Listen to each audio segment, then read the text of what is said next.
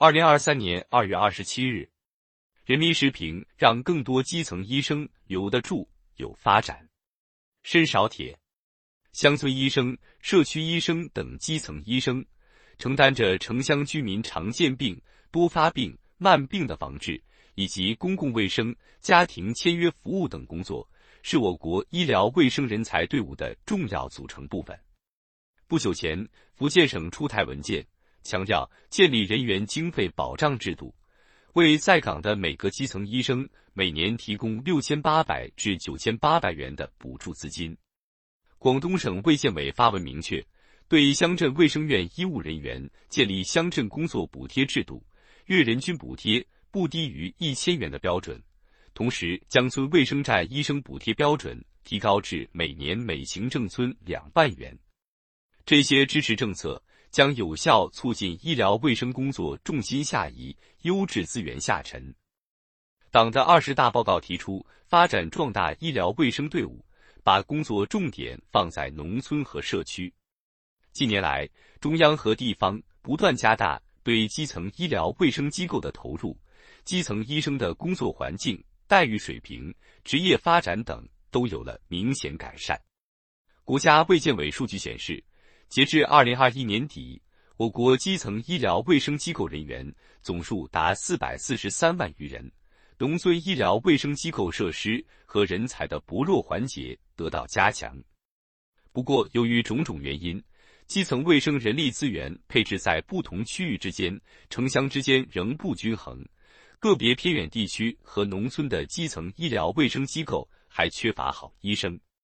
在持续深化医改过程中，有必要加强和优化制度供给，让基层医生队伍更稳定，扎根基层更安心，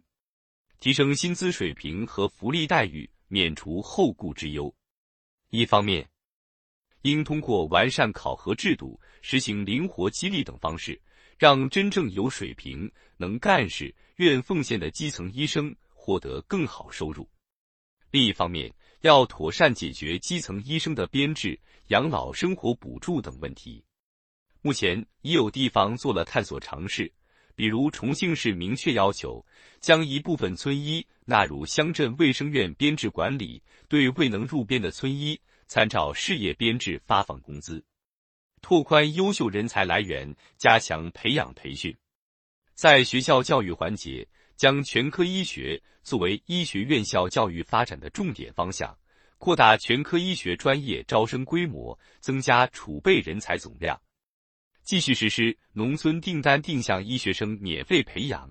落实好毕业生到农村服务的制度，向农村地区持续输送优质医学人才。